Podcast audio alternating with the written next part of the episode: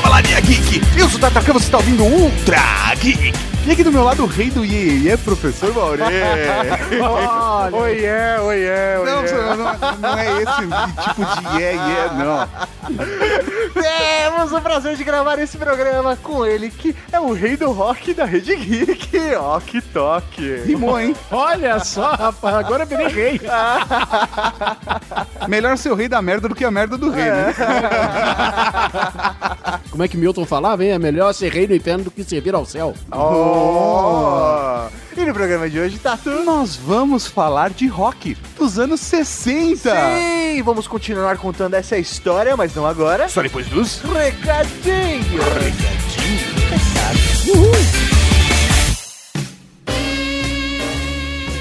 Recadinhos do coração. Coração não, caralho. Tá bom, recadinhos. Recadinhos, Estamos aqui para mais uma sessão de recadinhos do coração, senhor Tatu Tarkan. Exatamente, professor Mauri. Pra começar, está chegando o último episódio do Apagão. Só queria falar isso. É mas, professor Mauri, podem vir mais audiojogos Ultra Geeks do futuro? Ah, agora sim, rapaz! É uma coisa única. A gente já tá até idealizando o segundo aí, não sei. Porra, Aí depende do sim. patrocinador. Você quer patrocinar o audiojogo Ultra Geek? Já estamos com a segunda história pronta. Olha só, é só gravar. Como se fosse fácil assim, né, cara? Cinco meses de trabalho. Mas ah, no próximo a gente consegue fazer até em um tempo menor, cara, eu acho. Show de bola. Estamos cada vez mais produtivos, professor Mauri. Olha só que beleza. E o último capítulo, a galera ligou, né, pra participar. Ah, a gente foda vai ver o que vai acontecer na sexta-feira, cara. Sexta-feira sai o último capítulo com a ligação que vai ganhar o último Zenfone. As duas últimas ligações que vão ganhar dois Zenfones. Exatamente, professor Mauri. Agora eu quero mudar a música!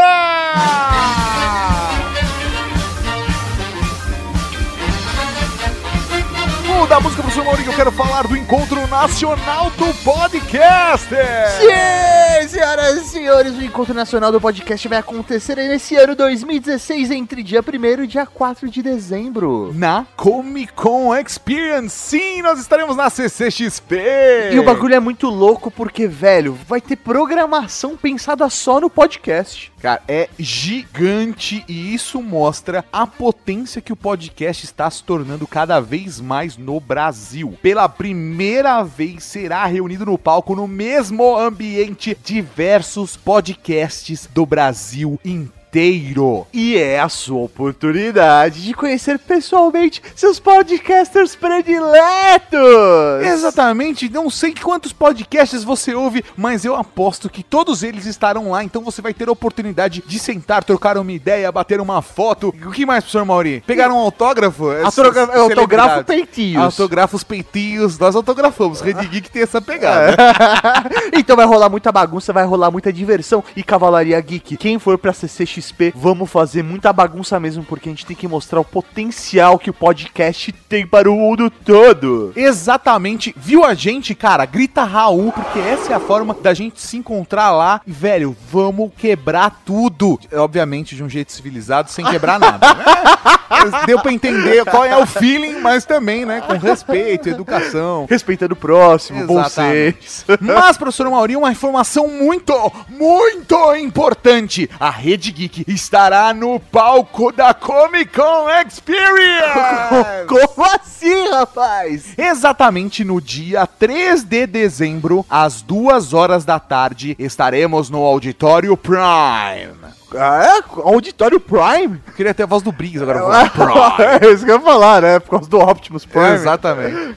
Auditório Prime. Mas o que, que vai rolar nesse Auditório Prime no dia 3 às 14 horas? Nós vamos falar sobre podcast, professor Mori. Vai estar o Léo Lopes, do Radiofobia. Vai estar o Silmar, da agência Protons e do SciCast, com a novidade muito importante. E o William Marchiori, nosso querido amigo Will, do Loop Infinito, do Loopcaster. Que beleza, mas assim, não é só chegar lá e pode entrar de Não, não, não, não, não, não. Cara, auditório de Comic Con Experience. Se você nunca foi na Comic Con e nunca participou de uma dessas palestras, desses palcos, cara, você tem que chegar antes. Mas você não tem que chegar antes. Você tem que chegar bem antes. Porque os auditórios são muito disputados. Porque são pouquíssimas vagas. O auditório que a gente tá é um dos maiores auditórios. Acho que é o maior auditório, inclusive, da Comic Con Experience. Olha só. E ele tem 300 lugares. Então você tem que chegar lá, pegar a filinha, deu 300 lugares, ninguém mais entra. Fecha a porta, ninguém entra, velho. É- Ah, mas eu tô duas horas esperando. Desculpa, Cara, são 300 lugares. É isso aí, você pode ficar esperando pra tentar entrar na próxima. Então é isso, velho. Você tem que chegar muito antes pra estar lá e ver a gente no palco no dia 3 de dezembro na Comic Con Experience às 2 horas da tarde. É isso aí, não se esqueça de sempre usar a hashtag Encontro Podcast. Hashtag Encontro Podcast, tudo junto, vamos bombar essa hashtag pra mostrar a força do podcast no Brasil. Falou do Tragui, coloca a hashtag Encontro Podcast. Falou com a sua mãe, coloca a hashtag Encontro Podcast. No WhatsApp também, pode usar. Tá valendo. Cara, o- o- é melhor seu exagero do que pela falta. É isso Man. aí. Então, hashtag Encontro Podcast, vamos bombar essa parada e vamos mostrar que o podcast é foda pra caralho. é nóis, Cavalaria Raul! Raul! Aproveitando agora os recadinhos para falar da Cavalaria Geek para Cavalaria Geek. Exatamente, professor Mauri, nós recebemos um pedido de divulgação da Cavalaria Geek. Professor Mauri, vamos falar de RPG aqui. Faz tempo que a gente não joga RPG. Oh, é verdade. Eu adoro jogar RPG. Mas a gente pode ter a oportunidade de jogar o Might Blade. Might Blade. Caralho, mano, que porra é essa? O Might Blade é um sistema ágil de RPG. Qual que é a ideia dele? Você usa dados comuns, dados de seis lados, e pouquíssimas regras. Não é igual jogar GURPS. ah, entendi. E eles Ou estão... D&D, né, também. Puta, nossa, D&D, velho. É muito mais simples comparado a GURPS, cara. GURPS você demorava cinco dias pra fazer a ficha, e aí você ia começar a jogar.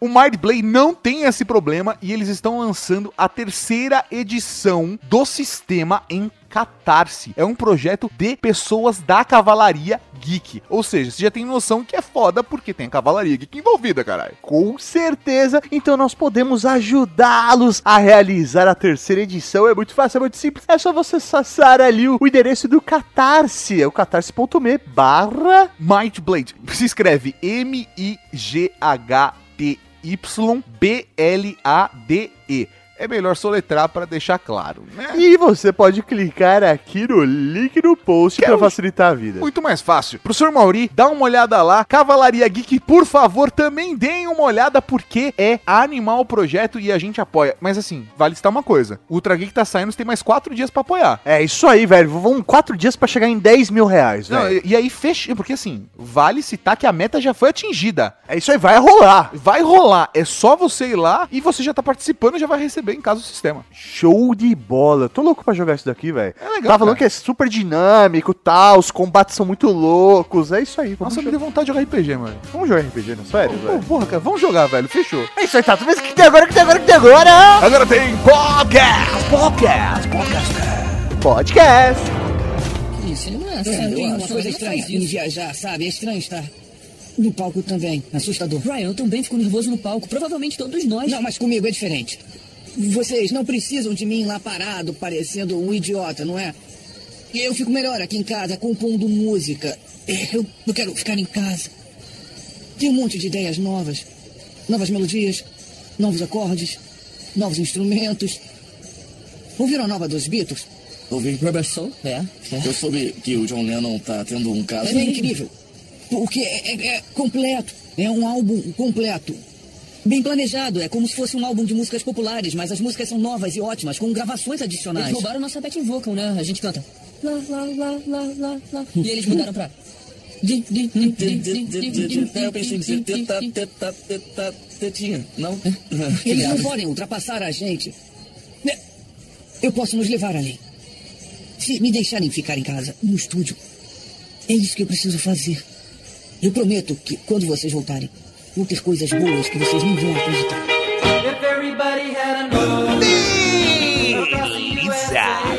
Hoje para falar de rock dos anos 60 e continuar essa história fantástica através da música. É, Olha, eu falei rapaz. até né? meio fantástico. No, né? no- no último episódio tivemos cenas do próximo capítulo, Pois né? é, Na- narradas pelo Orc. e chegamos finalmente aos anos 60, que, na minha opinião, foi a base pra deixar o rock foda pra caralho. Ah, sim. Os anos 50 num tsunami seria só a maré voltando. E nos anos 60 é a primeira onda que vai destruir o mundo, cara. Vai destruir, vai colorir, vai enfeitar, vai dar um som do caralho com mais uma porrada de gêneros e subgêneros e subvertentes do rock que vão colorir o resto, o mundo pelo resto dessas décadas até os dias de hoje. Porque hoje a gente conhece o rock de diversas maneiras. Mas no final da década de 50 a gente tinha o rock and roll. E a partir dos anos 60 o rock começa a se desmembrar em vários subgêneros. Por exemplo, o surf music. Exatamente. O surf music, ele já entra no começo dos anos 60 com um gostinho de anos 50. Per- Percebe? É, Percebe? é, ainda é meio bom moço, hein? Exato, exato. Ainda é meio bom é, moço. o, é o que acontece quando você mistura rock e um californiano. mas é exatamente isso, né, cara? A galera da costa oeste ouvindo rock and roll falou: peraí, peraí, mas isso também me representa. Vamos, vamos botar um toque praiano nisso aqui? Né? Ah, Vamos. que te- Eu vou te dizer que é um dos meus estilos de rock favoritos, cara. Sim. O rock californiano sempre teve, assim, Sempre desde... esteve no coração. Sempre esteve no coração. Seja do surf music lá no começo com Beach Boys, Uhum. até anos 90 com Smash Mouth. Que é uma banda bem bacana que fez parte de um movimento bem bacana que a gente vai falar quando a gente for Claro, 90. mas só quando Isso a é gente mais chegar lá. é Isso. chegar lá. Chegando lá a gente fala sobre Smash Mouth. Mas vamos começar então com que tal Beach Boys? Pô, Beach Boys, cara, Beach Boys, eles eram, acho que a, a última grande banda a influenciar os ingleses, que ouviram aquilo, ouviram aquele som praiano e de puta que pariu, que negócio louco, maravilhoso, que bonito esse lance de vocal, esse, esse coral junto que eles cantam É porque juntou um pouco da referência do barbershop também, ali também no vocal, do né? barbershop, juntou a, a- a referência daquele pop dos anos 50 que a gente falou no programa anterior. Junta tudo isso com esse clima praiano e, e as guitarras, etc. E nasce aí todo um estilo que aí segue com o grande, fantástico Dick Dale, que é um puta guitarrista totalmente, como é que eu vou dizer, desmerecido hoje, sabe? Ninguém presta atenção no cara, ninguém ouve. Todo mundo fala de Dick Dale, ah, é aquela musiquinha lá do Pop Fiction. Não, cara, Dick Dale é muito mais do que isso. Se você pega do heavy metal ao glam rock, ao grunge, etc, até hoje, tudo que é riff e escala de guitarra que a gente ouve hoje, vem tudo do Dick Dale. Tudo do Dick Dale. Ele é o pai do heavy metal, na, na- na verdade. Ou melhor, o bisavô do É heavy eu metal. ia falar, ele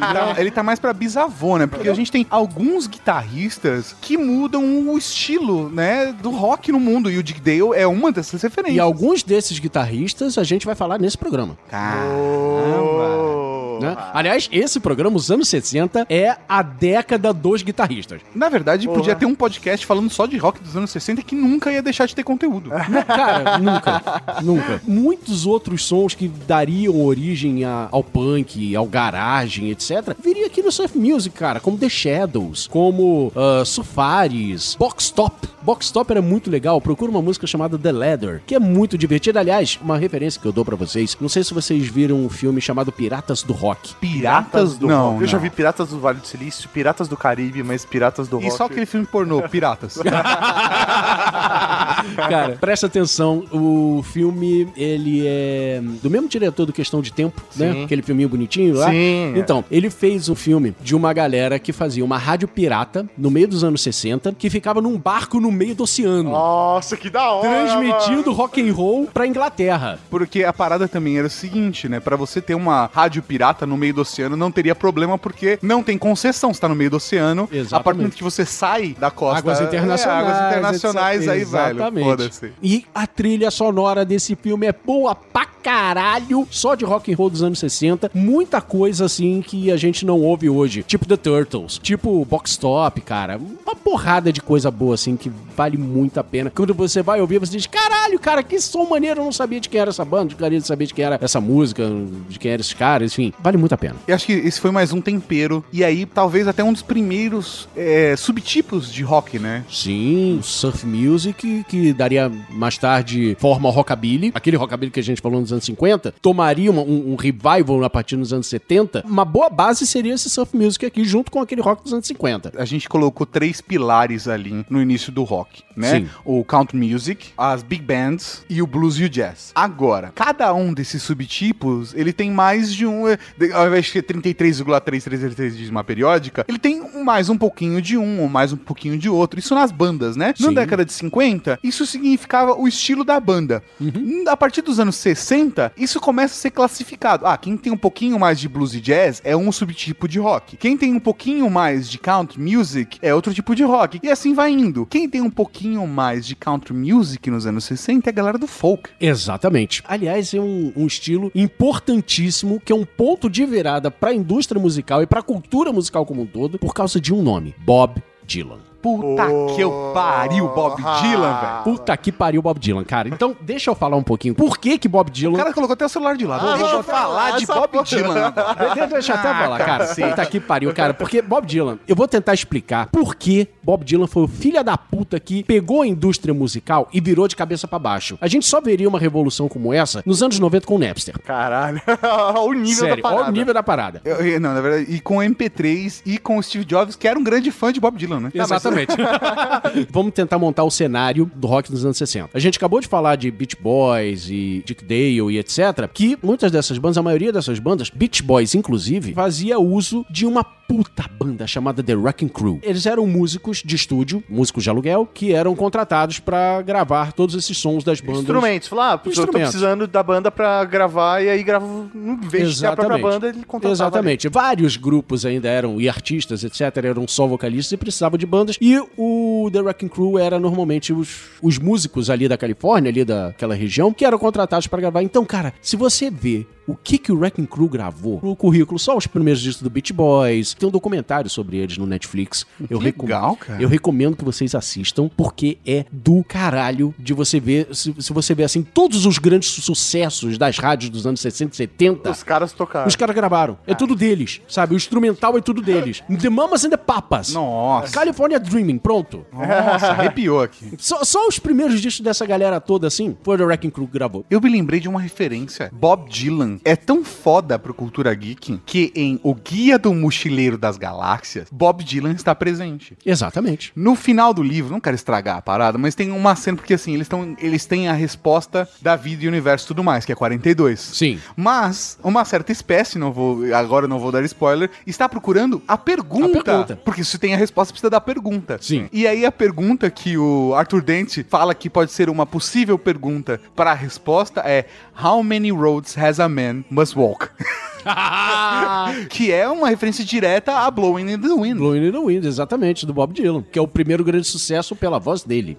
Por que, que eu estou sublinhando pela voz dele? Enquanto que o Wrecking Crew tocava as músicas de todo mundo, ainda continuava um pouco aquele jeito Brill Building de fazer música. Outras pessoas compunham, outras pessoas gravavam, outras pessoas interpretavam e assim vai, tudo particionado. Os cantores de folk, os compositores de folk, faziam parte dessa galera de compositores. No Sorro, principalmente, parecia, cara, um Walking Dead. Você encontrava uma porrada de zumbi com violão na mão tocando nas esquinas. Exatamente. Música. Eu vendo a minha música por comida. Até porque a gente já tá falando Sabe? de anos 60 e aí realmente era a galera música. É, música, exatamente. Era era um bando de zumbi tocando violão e tentando vender as músicas para outras pessoas gravarem. O Bob Dylan era um deles. tá? que, inclusive, a primeira música dele que fez sucesso foi gravada pelo The Birds, Mr. Tambourine Man. Foi a primeira música que fez sucesso, assim, dele, etc., gravada pela voz de outras pessoas. Que foi um puta sucesso nos anos 60, né, do The Birds. Inclusive, acho que The Birds é quase uma one-hit band por causa disso. uma hit band que nem a dele.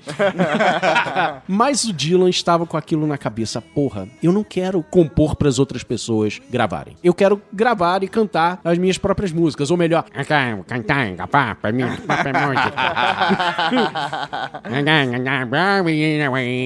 Puta que pariu, que saco. Eu odeio o Bob Dylan cantando. Sério, cara? Sério, cara. Nossa, pra mim é de boas, cara. Eu odeio, eu odeio, odeio. Mas é, ele é é um característico pra mim. é, mas ele é um puta compositor, um puta letrista, que, puta, merece toda essa referência. E ele conseguiu. Ele conquistou esse direito, ele conseguiu gravar o primeiro disco dele com músicas próprias, etc., que foi um fracasso. Mas ele continuou insistindo, insistindo, e foi ele o cara que finalmente derrubou o jeito Brill Building de fazer música. Ele conseguiu vender pra indústria musical a coisa de eu sou o compositor, eu sou o intérprete, eu vou gravar as minhas próprias músicas e eu serei o único a gravar as minhas próprias músicas. Caralho. Não por foda. muito tempo, né? Mas. Não, mas isso realmente faz muita diferença, porque ele quebrou o status quo ali, todo o formatinho que eles tinham criado. Ele conseguiu vender o, o aspecto de cantor-compositor. Hoje em dia, você vê tudo que é artista que você vê por aí, pelo menos de rock, você vê que é a banda que compõe a própria música e grava as, as próprias músicas que compõe. Cara, isso é um negócio hoje tão enraizado que a gente não consegue imaginar uma banda que só grave músicas de terceiros. É isso aqui, tem que contratar um compositor. Tem que né? contratar um compositor pra gravar, lançar um disco, etc. E foi o Bob Dylan isso que fez isso. Sensacional. Depois dele, cara, vieram outros artistas de folk, né? John Baez, Simon Garfunkel. Simon Garfunkel, que mais? Mas Deixa você eu- citou já Mamas and the Papas. The Mamas and the Papas, cara, e muitos outros que a gente vai ver mais tarde em 1969 num certo festival que a gente vai falar ainda daqui a pouco. Ah, que beleza. Ah, certo festival. Num certo festival. e, cara, todos esses viraram cantores compositores. Muito Obrigado, Bob Dylan.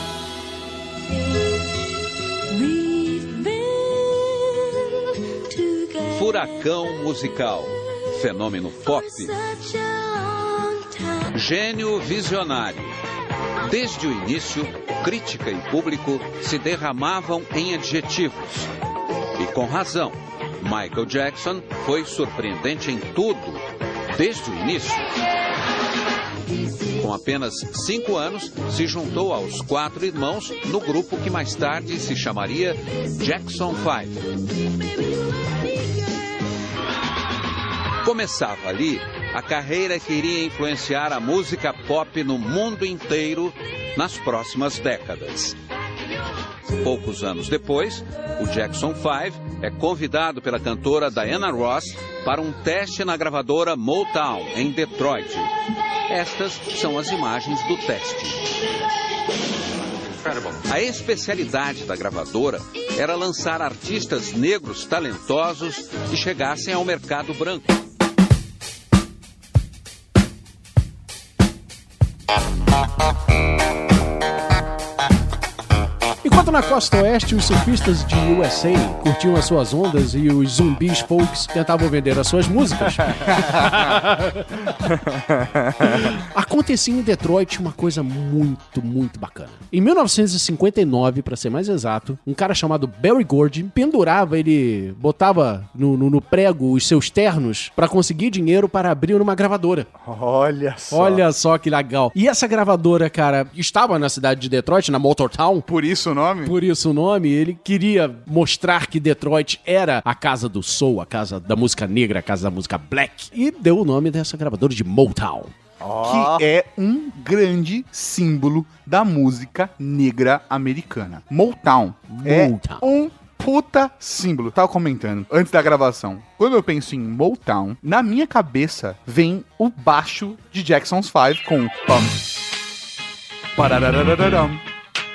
Parararararam. Isso pra mim representa o que é Motown, com um gingado negro de um jeito que nunca se ouviu. Foi um negócio absurdo. Se a gente falou no programa anterior, dos anos 50, que Chuck Berry, Little Richard, etc., eles quebraram uma barreira de segregação racial, a Motown chegou e derrubou isso de vez. Acabou, não tinha mais isso. Porque ninguém se segurava ao som do groove de gente como Steve Wonder. Já ouviu falar de um cara, de um, de um molequinho de 17 anos, 16, 17 anos entrando naquela gravadora chamada Steve Wonder? Com 16, 17 anos o cara entrando na Motown, o primeiro disco foi gravado lá. Marvin Gaye, Marvin Gaye. The Supremes. É, Marta... Aretha né? Franklin também tá em Motown? Não, Aretha Franklin tá na outra, que nós vamos falar agora. Ah. Aretha Franklin estava numa outra gravadora que veio surgir na mesma época. Ah, é porque ela é de Memphis. Exatamente. Ela é de Memphis. Ela é de Memphis. E uma outra gravadora que estava surgindo na mesma época, que era a Stax. Cara, que é pau a pau com a Motown. Aliás, eu diria que a Motown é os Beatles e a Stax são os Rolling Stones. Tá, entendi. É o nível da parada. O nível da parada é esse. É pau a pau mesmo, É né? pau a pau mesmo, principalmente pela personalidade. A Motown ela trazia um som mais comercial, radiofônico, dançante, assim. Gingada. Gingada. A Stax ela trazia um som funk soul mais pesado. Ela trazia uma coisa com mais garra. Ela trazia Aretha Franklin. Ela trazia. É, Otis Reading. Otis Reading. Ela trazia Booker T and the MGs. Ela trazia o cara que dublava o Chef no South Park. Isaac Hayes. Isaac Hayes, exatamente. O homem que cantou Shaft, né? Tema do Shaft, porra. Muito bom. Exatamente. Então, enquanto a Motown estava em Detroit trazendo essa galera negra mais pop, a Stax estava, por incrível que pareça, lá na galera, na, na região do country music. E é engraçado, porque a gente tem que falar de segregação racial aqui. Sim, temos que falar. Porque se a gente já tocou no assunto nos anos 50, Uhum. nos anos 60 a gente tinha gravadoras que colocava dentro da casa de famílias brancas o álbum gravado por artistas negros. E isso é de uma importância pra cultura ímpar. Cara, gravado, produzido, arranjado, composto, tudo por negros. A Motown tinha o Barry Gordy e tinha um trio de, de compositores que era fantásticos. E, e esse trio, ele compunha praticamente 80, 90% das músicas da Motown. Supremes, Martin de Vandellas, sabe? Todas elas tiveram músicas que foram compostas por esses caras. Enquanto isso, na Stax, sediava em Muscle Shoes, é o nome da cidadezinha lá, tinha muito artista de country, negros e brancos, compondo para esses artistas negros. Além desses próprios artistas também comporem as suas próprias músicas. E isso deu um som, cara, isso deu um gingado, isso deu uma, uma cor pro som, pro rock and roll no geral, que até hoje a gente tem essa influência. É é aquilo que eu tava falando no programa anterior de se não fossem os negros trazendo blues e jazz pra dar essa gingada, a gente só ia ficar naquela coisinha quadradinha do barbershop, principalmente nos anos 60, cara. Se a gente não tivesse Motown, Stax, a gente ia continuar cantando Surfing USA, aquele rockinho iê, iê, iê. Eu quero Cara, só, só reforçar a mensagem, tá? Se você chegou aqui agora, tá ouvindo Ultra Geek História do Rock nos 60 e não ouviu dos anos 50, cara, ouve lá Ultra Geek 258 História do Rock anos 50, porque é obrigatório, de verdade. Esse caminho que a gente tá contando, essa ordem cronológica, né? Batendo na história, apresentando a importância do rock, você precisa ouvir esse programa, porque aí vai te complementar e você vai entender, vai fazer parte desse caminho com a gente, entendendo como o rock influenciou na história e como o rock é foda. Influencia até hoje. Exatamente. Justamente. O que eu sinto nesse estilo, né, do rock, nessa linha do rock, que você falou, pô, ela deu cor, né? Cara, eu acho que não. É- Ele deixou o rock sexy, né? Muito. Ah, É, boa, velho, é sexy. Você fala, Total. velho, eu, te- eu quero dançar, velho, eu quero mexer, eu quero. Eu quero meter. Eu quero meter. Eu, velho, é música pra meter, mano. Os caras. Cara, é Marvin Gaye, maluco! Me- me- menos Jackson 5. Jackson 5 não dá, né? ah, velho. ABC, é. É também tudo bem, né? Mas veja bem, a gente tá falando de um molequinho de que tinha o quê? Seis anos, sete É, anos? isso É triste falar disso agora. É, é, pela história toda, né? Se a gente for analisar a história toda do Michael Jackson, isso tá um problema.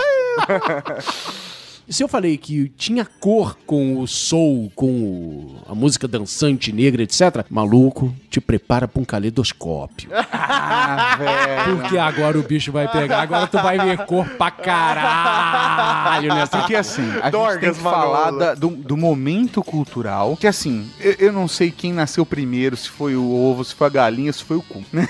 que tem a cloaca aí no meio também. Mas o rock psicodélico, nos anos 60, tem uma importância ímpar. O rock psicodélico, ele nasceu por causa das drogas. Não vamos botar panos quentes. E até porque assim, o LSD nos Uhum. anos 60 Era a droga do momento. era a droga do momento, tanto para consumo no, no sentido recreativo da droga, quanto de aplicação médica. O LSD era aplicado em crianças porque tinha um rendimento melhor na escola. Cara, é lógico, ela ficava acelerada, né? Veja bem, o LSD foi criado pela Sandoz, que é uma empresa farmacêutica que existe até hoje, tá? Tá? Pra vocês terem uma. LSD é outro programa do Trageek. Com certeza, com certeza. Inclusive, existe uma música do The Animal, se não me engano, chamada Girl Named Sandoz. Pensei que você ia falar The House, eh, The House, House of Rising Sun. É, essa música é boa. Que é Do caralho, né? Do caralho. Mas o lance do, de- dessa Girl Named Sandoz, ninguém sabia quem era essa Sandoz, etc. Até que ninguém ligou uma coisa à outra. Sabe, Sandoz era o nome da empresa farmacêutica que fez a LSD. Se você pegar a letra dessa música, cara, é toda uma viagem. É uma garota que me apresentou um mundo novo, todo colorido, todo viajante do caralho, por aí pariu. Era isso. A música foi feita em homenagem ao LSD. Aliás, muitas músicas foram feitas em homenagem ao LSD, cara. Que, que pode estar implícita ou não. Talvez Lucy in the Sky with Diamonds, não sei. né? Talvez Purple Haze, né? Enfim, cara, e por aí vai, muita coisa. É, ó, que eu não. Esse período, esse estilo do rock eu não, não manjo muito, mas a sensação que eu tenho quando eu ouço rock psicodélico, eu relaciono muito a uma parada meio esotérica. Sim, sim. O rock psicodélico, ele foi feito por jovens que queriam transcender a parada. O, o LSD, ele foi, era usado para chegar a um, um nível Atingir um transcendental, atingir um certo estado de nirvana, etc. Nada a ver com a banda, mas... né? A É, gente tem que pensar também no momento de todo esse grupo social aí. É, né? a gente tá Porque, falando na verdade, no movimento hippie. Exato. E do que isso? Porque não é só a música no movimento hippie, tem toda essa questão da espiritualidade, de como a espiritualidade impacta as Uhum. pessoas, de liberdade de pensamento, de liberdade sexual. E Isso. isso impacta diretamente até a gente chegar lá no final dos anos 60, que a gente vai falar. Acho que talvez já seja o momento Já de seja o falar. momento, acho que já é o gente, momento. A gente precisa falar do festival, cara. Esse festival, que foi criado para ser na cidade de Woodstock, mas acabou sendo numa cidade vizinha. É foda isso. Sério isso?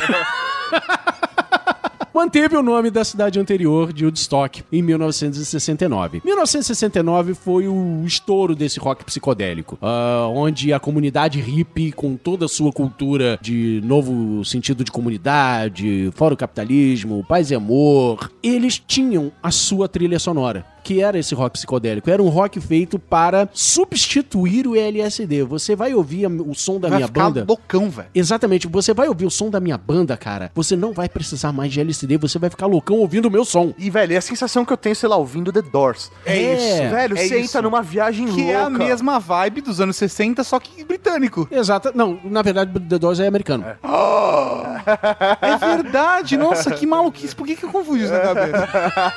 Talvez por conta. Porque eles têm um som muito britânico. Eles têm um som- Eles têm um som muito britânico. Eles têm um som muito É, britânico. e se você for ver a história do Doors, mano, os caras são artistas, eles eram estudantes de cinema. Estudante de arte, Vé, cinema. Os caras queriam fazer aquilo, meu, uma viagem Exatamente. e transformaram aquilo em o nome-. E como a gente pode falar de Woodstock sem falar de Jimi Hendrix? Jimi Que Hendrix. é um puta ícone do rock até É um puta hoje. ícone do rock psicodélico, inclusive. E um ícone da guitarra. da guitarra, do rock psicodélico. Vamos falar dele daqui a pouquinho no próximo bloco. Vocês vão entender por que, que eu vou deixar o cara lá na Inglaterra. Ah. Tá? Voltando aqui ao rock psicodélico, cara, outras bandas importantíssimas que são cultuadas até hoje, como Grateful Dead, um clássico do, do rock psicodélico, não pode faltar. Janis Joplin. Janis Joplin, da época do Big Brother and Holding Company, que é a banda de onde ela veio. Gravou acho que uns dois discos com essa banda antes de partir pra carreira solo. E depois de explodir na carreira solo, né?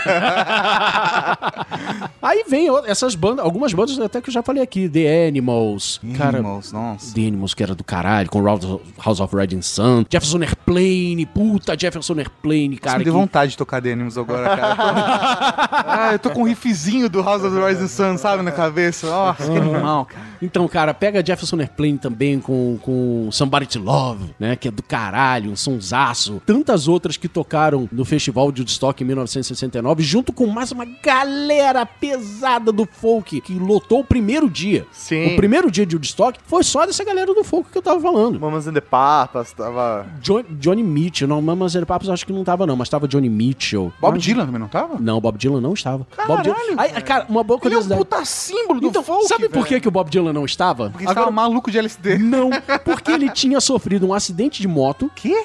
É. E ele estava trancado, ficou com o pé enfaixado, qualquer coisa do tipo, e ficou trancado dentro de uma casa por semanas escrevendo e fazendo música, junto com a banda, uma banda de, de músicos contratados que ele contratou. E durante uma folga, né? Uma enquanto música ele estava compondo entre uma música e outra, essa banda que ele tinha contratado, ah, vamos fazer uma música aqui, uma- umas músicas nossas aqui, vamos, vamos lá. Então eles fizeram umas músicas deles, gravaram, compuseram, etc. E lançaram um disco com o nome de The Band. E essa The Band estava no Woodstock. E é uma puta banda do caralho! que inclusive teve o seu encerramento nos anos 70 com um, um show filmado e dirigido por ninguém menos que Francis Coppola! Caralho! Puta showzaço, assim, uma banda de músicos que influenciou todo mundo também.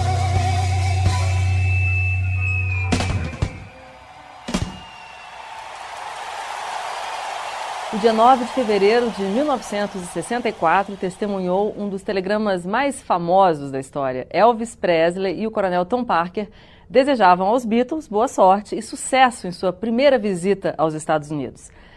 Logo após ler o telegrama, o quarteto de Liverpool subiu ao palco do Ed Sullivan Show, programa de TV mais popular na época, e fez história.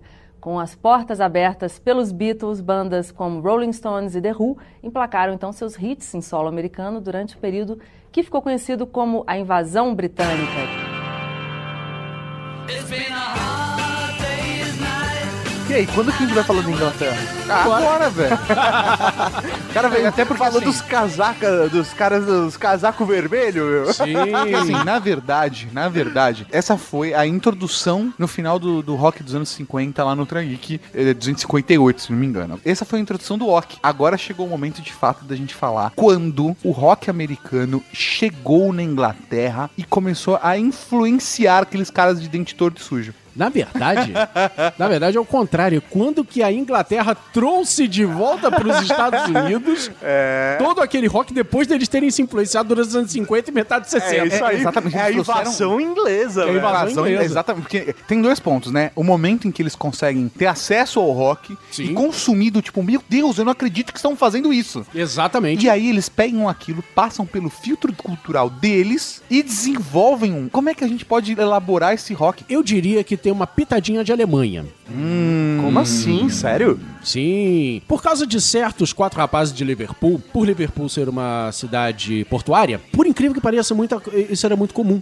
naquela época. A galera pegava seus navios, seus barcos e pegava uma caroninha até Hamburgo, pra tocar em Hamburgo. Ah, entendi. Exatamente. E em Hamburgo, na verdade, que esses quatro rapazes de Liverpool deixaram de ser bad boys fajutos da escola, andando de jaqueta de couro e tupete de... bo- de...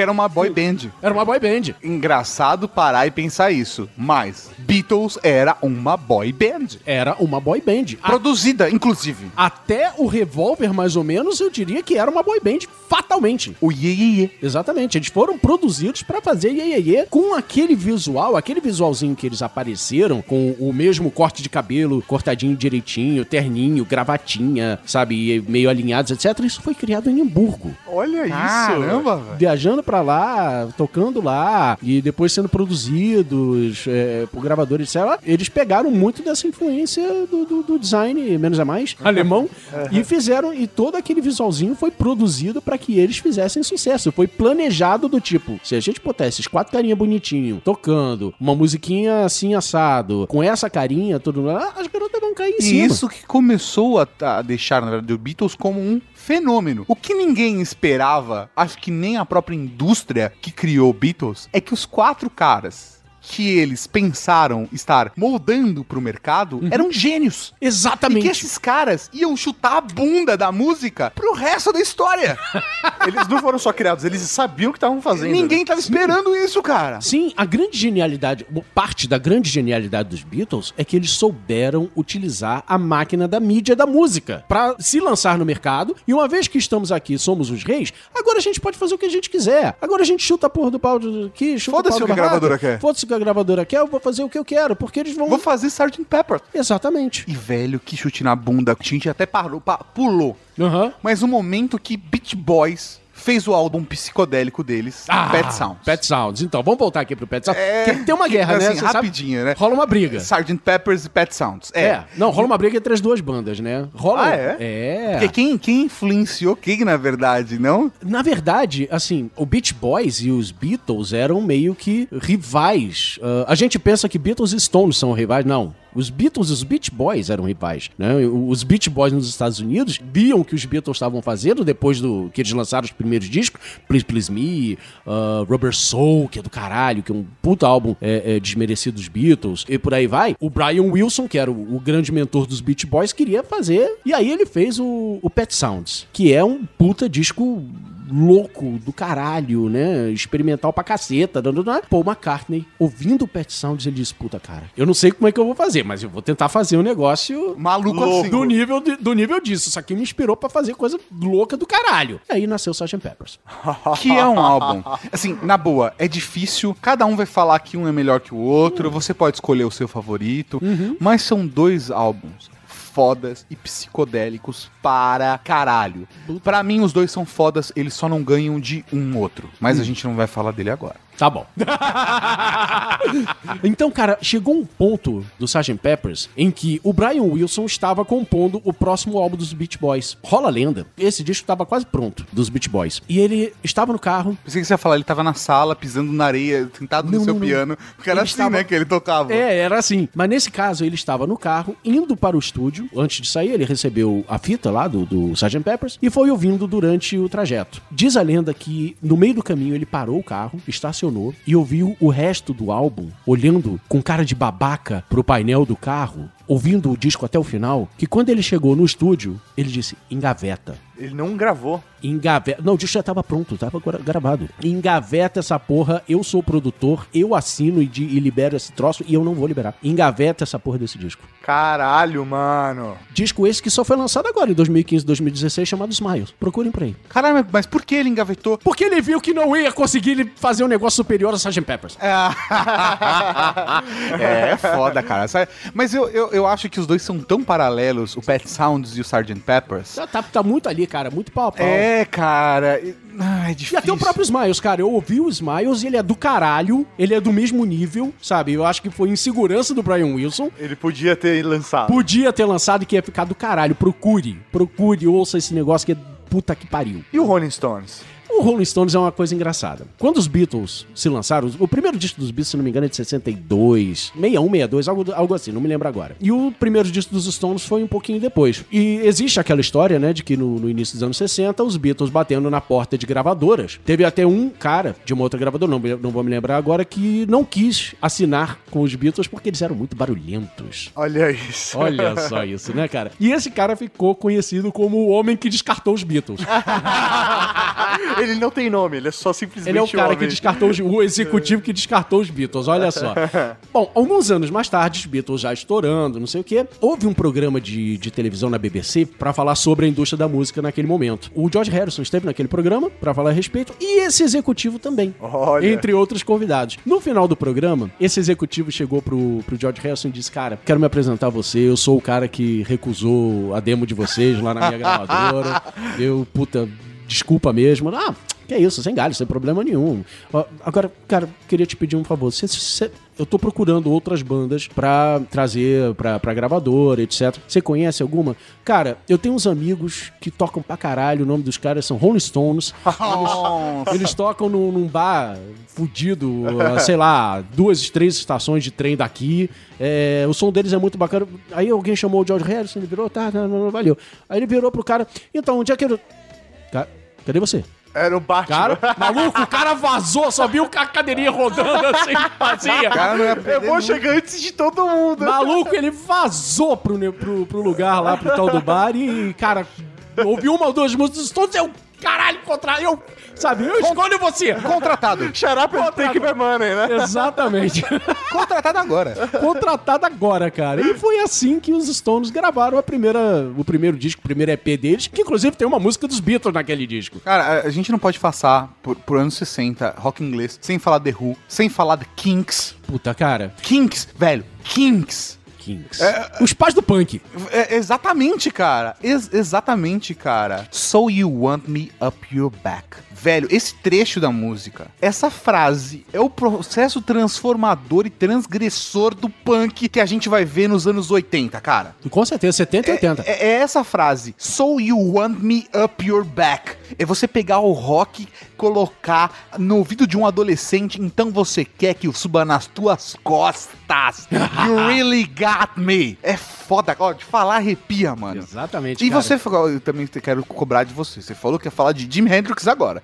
Exatamente. Por que que eu botei Jimi Hendrix aqui nessa é, é, aqui em Londres? No, no potinho de Londres. No potinho da de Londres, no Inglaterra. potinho da Inglaterra. Porque Jimi Hendrix, que já começou sua carreira adolescente tocando como guitarrista do Little Richard, Sim. Inclusive rola o boato de que ele foi demitido da banda porque o Little Richard ficou com inveja, porque ele tocava mais guitarra do que o Little Richard tocava piano. Caralho.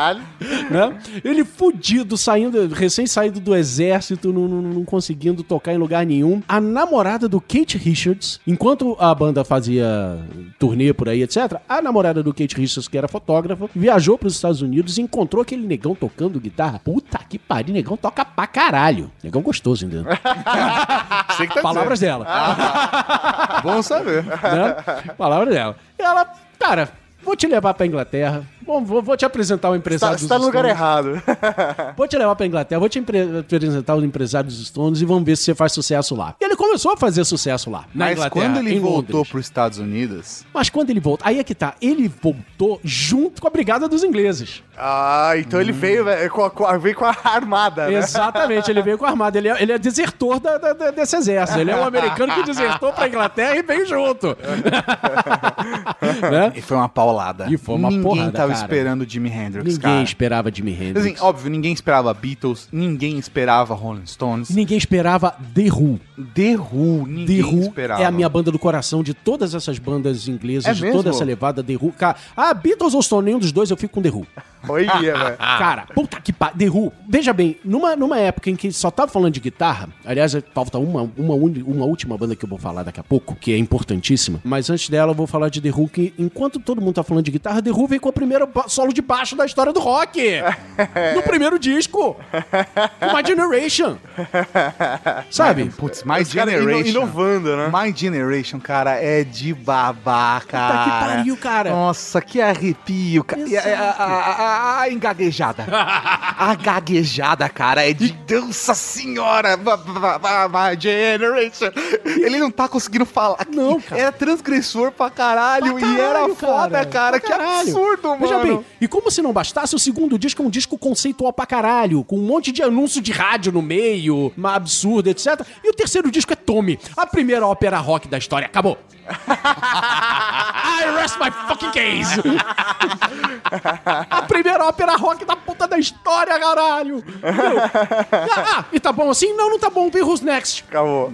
Cara, sabe, Who's Next, que é o precursor do rock eletrônico, do rock progressivo que a gente vai ver nos anos 70, etc. Agora, existe uma última banda, Vai, vai, última banda, última banda. a última banda inglesa, que a gente precisa citar, uma certa banda chamada The Yardbirds. The Yardbirds. The Yardbirds. Essa banda não é muito conhecida no Brasil, mas ela é tipo Raul Seixas da Inglaterra. Tá. E qualquer Toca Yardbirds. Toque, exatamente. Exatamente isso. Você, qualquer show aí, você tem um Toca Raul aqui no Brasil, neguinho, alguém vai gritar Toca! É foda. Por quê? Porque a Yardbirds, cara, começou com dois guitarristas, moleques. Um tal de Jeff Beck e um tal de Eric Clapton. Esse Eric Clapton, que depois de alguns discos ele saiu da banda pra formar um outro trio chamado Cream, que tá- puta que pariu, é outro que merece um, um programa à parte. O Jeff Beck chama um amigo dele pra entrar no lugar. Um outro moleque também, guitarrista de estúdio, chamado Jimmy Page. que isso, mano? Tá sentindo o nível de guitarrista dessa banda? Caralho, Ok, vai se fuder, mano. Você tá, você tá sentindo o nível Tá, de tá, guitarrista? tá, dessa banda? tá, não dá pra discutir. Pois é, exatamente. Tá? E por que, que essa banda é tão importante, principalmente pro programa de anos 70 que a gente vai gravar depois? Porque no final dos anos 60, o Yardbirds estava mal das pernas, estava acabando, o neguinho estava entrando, saindo, etc. E de repente o Jimmy Page ficou sozinho na banda. Sozinho. Só ele? Só ele. Todo mundo saiu da banda, ele ficou sozinho, com um monte de show marcado, e se eu não fizer esses shows eu vou pagar uma multa do caralho, fudeu, eu preciso achar músicos novos. Ok, quem que eu vou chamar? Eu vou chamar o meu amigo John Paul Jones, que era um baixista de estúdio, Nossa, velho. né? Vou chamar o meu, meu amigo baixista John Paul Jones, ah, ok, agora eu preciso de, uma bate, de um baterista e de um vocalista. E ele achou uma banda dessa tocando nesses botecos de rock fudido na Inglaterra, ele encontrou uma outra banda com um baterista cavalo pra caralho, chamado John Bonham, Caralho. e um vocalista... É Dream Team. É, e um é vocalista Dream Team. todo louco chamado Robert Plant. Se Nossa, fuder, velho, mano. time demais. Ô, velho, essa banda é o toque de Midas, né, velho? Os Né, caras, cara? tudo que passa por lá vira ouro, né? Exatamente, cara, exatamente. Agora eu vou agora que essa banda tá formada, eu vou chamar essa banda de The New Yardbirds. ok, tá. The Aí New Yardbirds vão lá, vamos tocar o sucesso do Yardbirds antigo, vamos fazer música nova, etc. E, bom, os historiadores dizem que esse encontro, na verdade, nunca aconteceu, mas foda-se. A história é muito mais divertida do que a realidade, então a gente fica com a história. Ah, um dia, batendo papo com o seu amigo Kate Moon, baterista do The Who, tomando um chopp ali, tomando uma cerveja, ele comentando dessa história toda. Peraí, peraí. Aí o o Kate Moon para, peraí, peraí, peraí, peraí, para, para. Então quer dizer que seu primeiro show vai ser daqui a uma semana, com uma banda totalmente desconhecida, com músicos totalmente sem experiência de palco, e você vai fazer os novos Yardbirds com esses caras. É. Ah, maluco, essa porra vai subir tudo quanto o Zeppelin de chumbo. E aí? O resto da história. Ah, é. O resto da história que a gente vai contar no próximo programa.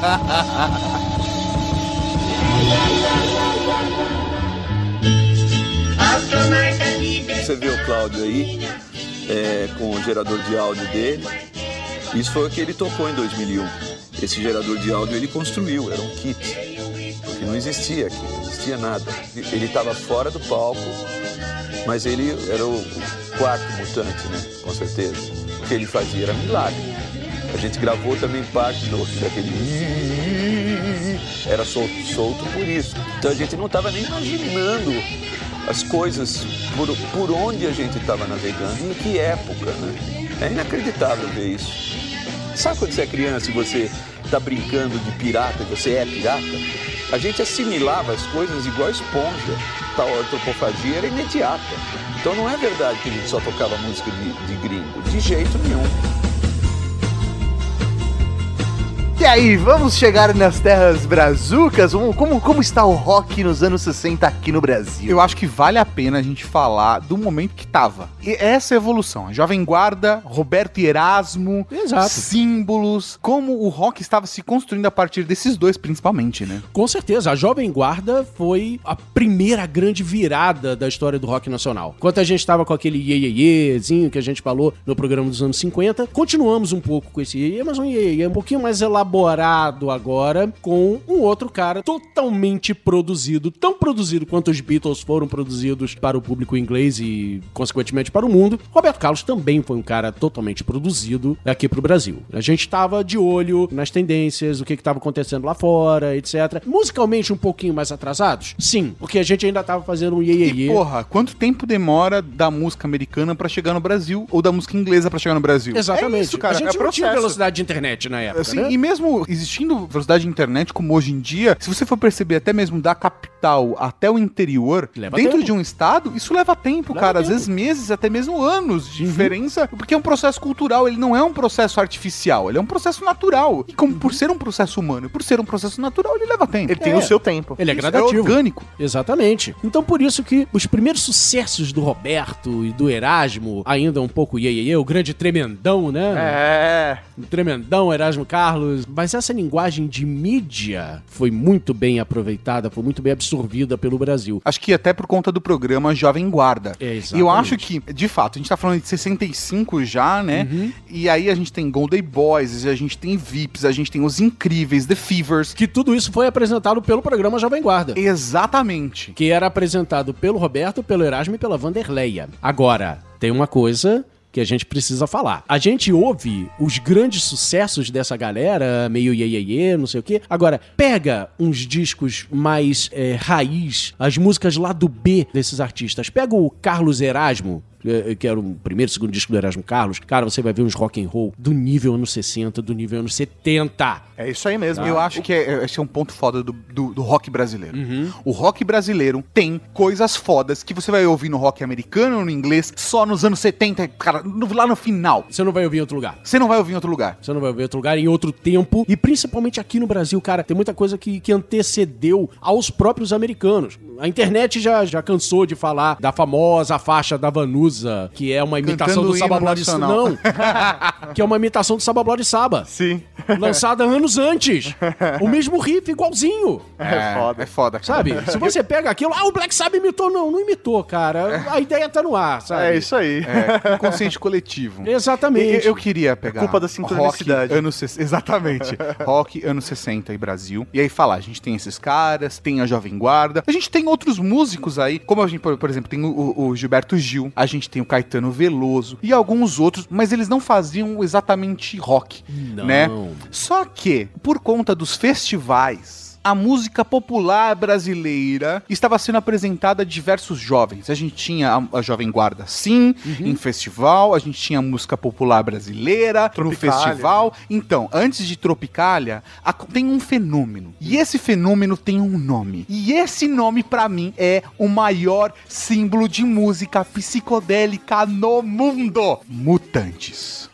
Três jovens paulistas, adolescentes se juntam pra fazer um som. E esses caras tocavam pra outros, faziam um sonzinho aqui, um sonzinho ali, mas quando esses três filhos da puta se juntam pra fazer uma coisa diferente, eles produzem as músicas psicodélicas que vão ser referência lá fora, que vão ser absorvidas pelos caras psicodélicos lá fora. E eles vão ser reconhecidos como um dos maiores músicos psicodélicos. E eles não são reconhecidos aqui no Brasil, cara. Não, não são. As pessoas conhecem a Rita Lee véia, mas não a Rita Lee do Mutantes, caralho! Cara, ni- ninguém, ninguém não sabe o que tá falando quando fala de Rita Lee. Ninguém não sabe, ninguém E ela pensa era que... gata, hein?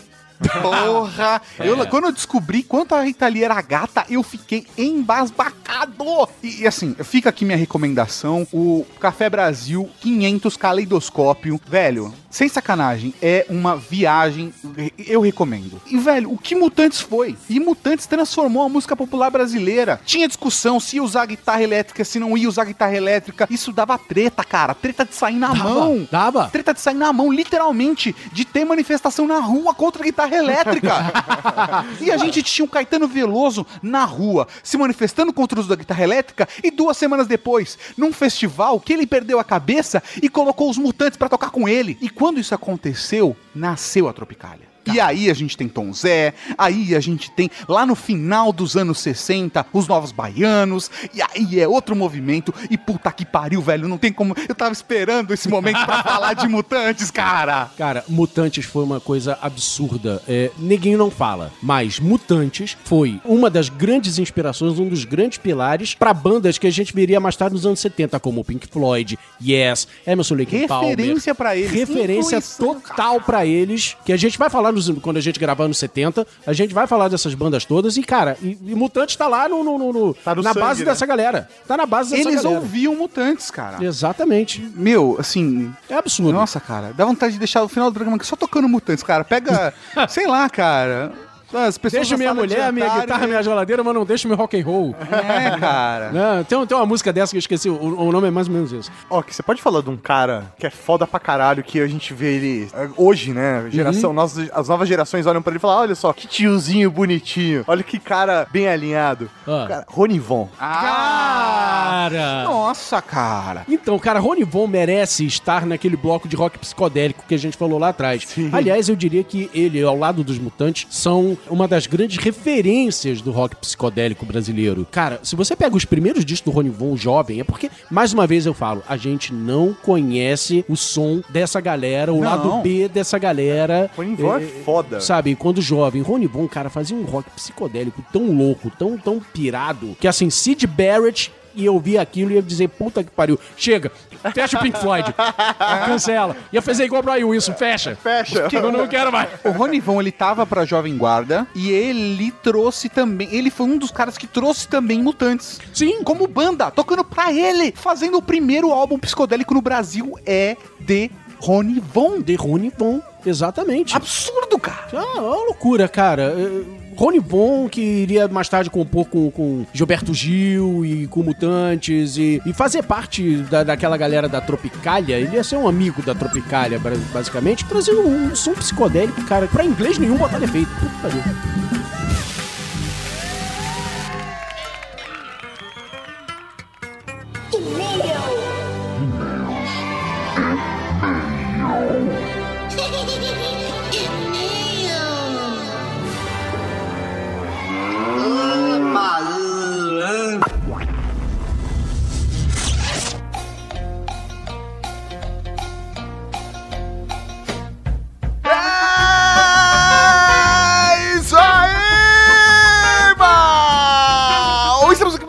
comentários muito batismo, muito Raul no Track Que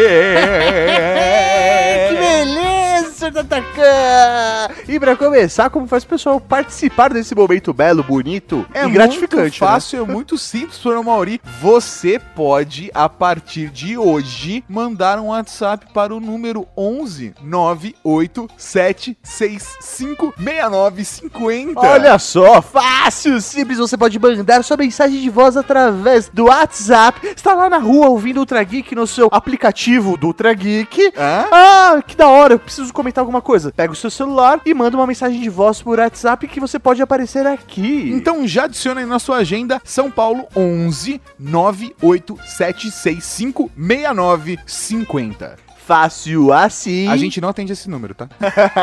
Só mensagem de áudio no WhatsApp. Você também pode deixar um comentário no post do programa, acessando ali na redegeek.com.br, procurando o podcast que você ouviu. Deixe um comentário lá porque toda a cavalaria participa. Agora, se você quer mandar uma mensagem privada, sei lá por quê, ou melhor, mandar um pedido de batismo ou um spot para ser divulgado aqui, você manda para ultrageek@redegeek.com.br. Com devido assunto ali no campo do e-mail. É, quer batismo? Coloca batismo. Spot, você coloca spot. Ah, é comentando o episódio? Episódio tal. E. Exatamente. Então, para começarmos agora efetivamente, vamos tocar aqui um spot para divulgar um podcast. Esse spot foi enviado pelo Renan Alves e ele é do vocênatrilha.com.br. VC na trilha. Maurinho, é, é VC. É VC, É, VC. é VC na trilha. VC na trilha, tipo de você. Você entendeu? Se você curte, pratica ou tem curiosidades em atividades e esportes outdoor, quero te convidar a participar do nosso bate-papo do Na Trilha. O Na Trilha tem o objetivo de simplificar e despertar no ouvinte aquela vontade de retomar uma atividade ou testar novas experiências. Assine o nosso feed e faça desse programa a sua aventura. O nosso site é www.vcnatrilha.com.br. Até lá! Caralho, mano, é muito foda isso, É, a gente né, tá mano? precisando. Não, não, acho que o que é da hora. Não, não, sim, a gente está precisando Fale sim, por você, cara. atividades não, eu. Não, eu tô de boas assim. É, eu, faço, eu faço atividade física, cara. Eu, eu digo, eu tô indo na academia, direto, cara. Direto. Masturbação não conta? Masturbação conta, mas não Então- perde tanta caloria. Caralho, meu braço tá mó forte. Mas o da hora de da gente abrir esse espaço aí pra galera. Que, velho, tem uns podcasts mega diferentes que, meu, eu nunca tinha ouvido falar. Porra, do caralho, tem um podcast pra galera que quer fazer atividade física fora, sabe? O bagulho ir pra rua, fazer bagunça, não. Só fazer... Eu já botei no meu feed, vou ouvir um essa semana. E lembrando, se você tem um podcast e quer divulgá-lo, mande um spot de até 30 segundos. É a única regra. Você pode montar do jeito que você quiser. É um spot de 30 segundos. Mande para ultrageek.redgeek.com.br. Exatamente, você vai entrar na nossa lista de espera e toda semana a gente pega um áudio conforme eles estão chegando e vamos colocar aqui no Ultra Geek. Então você vai ser divulgado, não importa o que aconteça! Então vamos agora ao primeiro comentário do Alexandre Nerdmaster, o nerd rebelde da Cavalaria Geek, que mantendo a tradição, mandou aqui sua lista do top 10. Que charme. Ele mandou aqui, saudações desorganizadas, queridos marechais. Raul. Raul. Primeiramente, quero me desculpar pela demora em fazer esse comentário. A vida, esta vadia, não está colaborando. Bom, seguimos com a minha tradição pessoal de fazer minha lista antes de ouvir o episódio. Ele manda aqui: Organizações criminosas, 10. Al-Qaeda, que a gente É. não colocou. A gente A não gente não considerou. colocou até por conta. Bem, tá explicado lá, É né? isso aí. 9 PCC, ó. 8 Cartel de Medellín. 7 Tríade Chinesa. 6 Máfia Russa. 5 Comando Vermelho. 4 Hells Angels. 3 Camorra. 2 Yakuza. E 1 La Costa Nossa. Ou simplesmente Máfia. Vida longa, atolado e próspera. Alexandre Nerdmaster, o Nerd Rebelde. Um Raul Nerd Rebelde da Cavalaria Geek. Raul, meu velho. E o próximo pro seu Mauri é um e-mail, mas não é e-mail qualquer, é um e-mail especial, sabe por quê? Por quê? Porque ele é um batismo! Quinta-feira.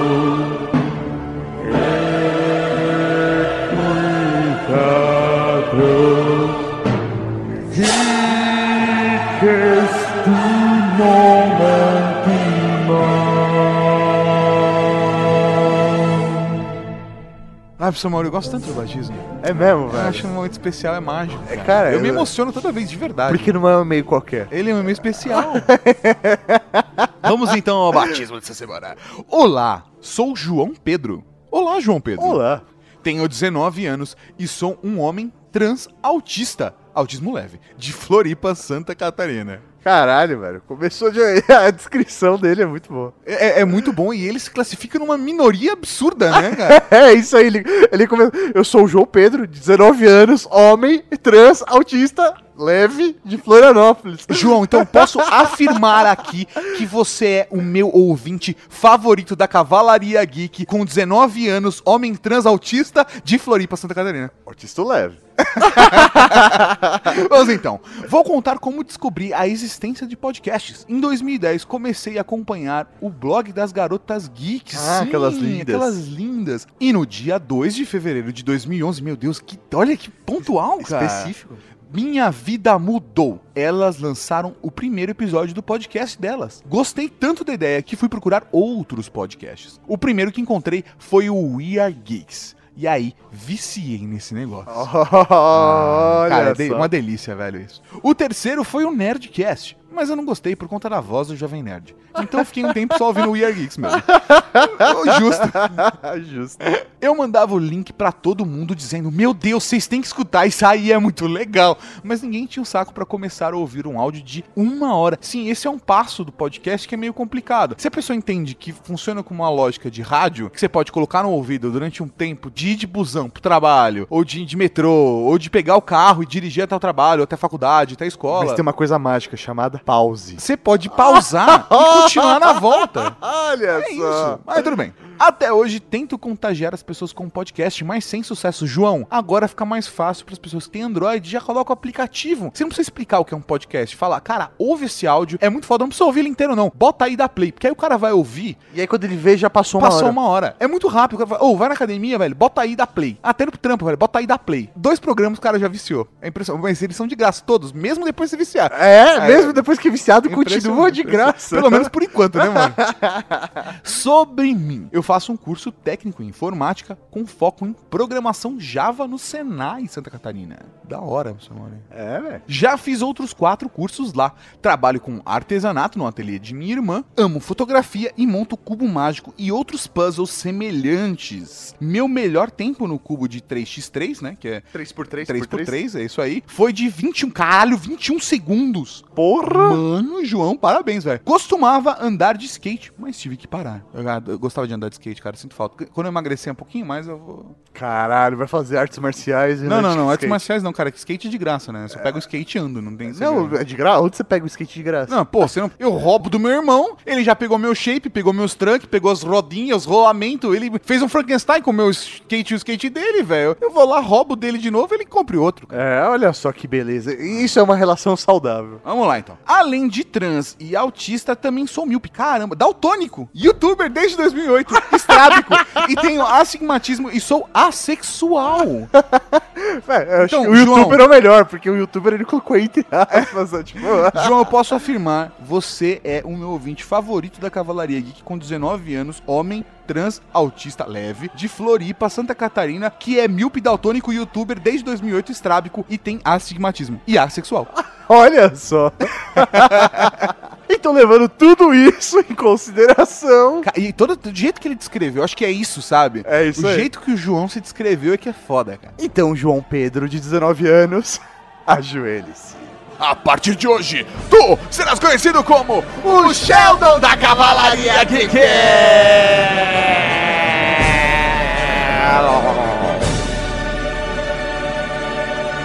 O Sheldon da Cavalaria Geek! Sim, velho. Só o Sheldon poderia fazer uma descrição dessa. Cara, né? eu achei genial. João, eu amei o seu e-mail, cara. Então, seja bem-vindo agora à Cavalaria Geek de Elite, meu velho. Um Raul pro Sheldon da Cavalaria Geek! Raul.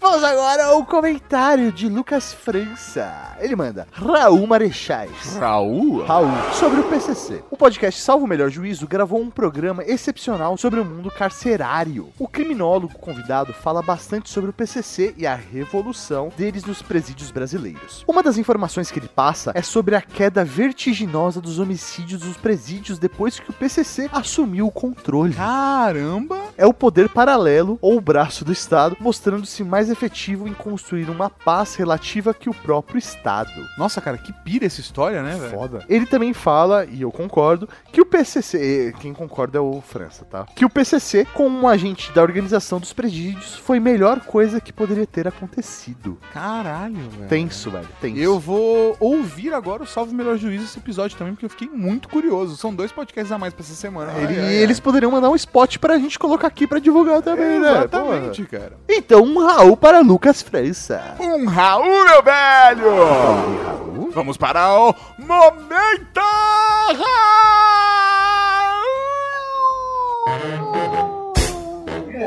Tem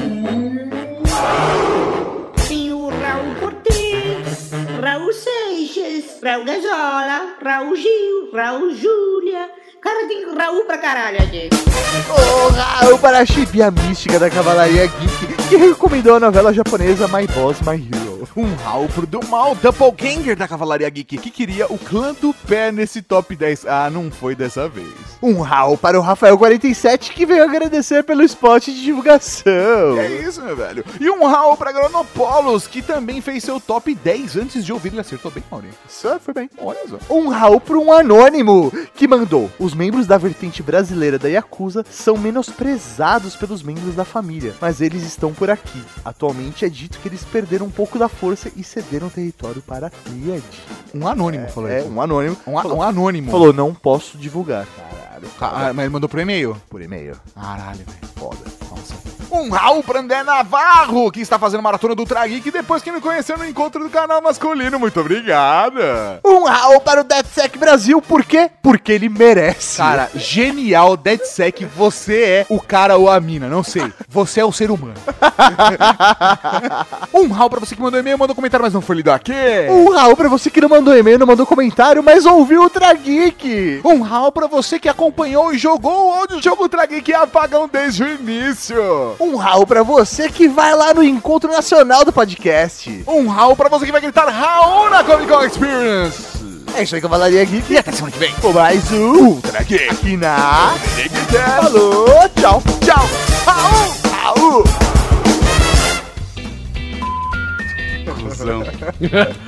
Isso tá gravando? que bom, porque vai pro erro. Me deu um branco. É Rock anos 60. Eu sou o professor Mauri e ele é o É, já sei, vai lá. Raul, Cavalaria Geek! Esqueci completamente como abre o Ultra Geek. Deu um branco. Ô, caralho. Eu sou o Tato Tarkan e você está ouvindo o É Ultra aí, Geek. obrigado. Você acabou de ouvir Ultra Kick.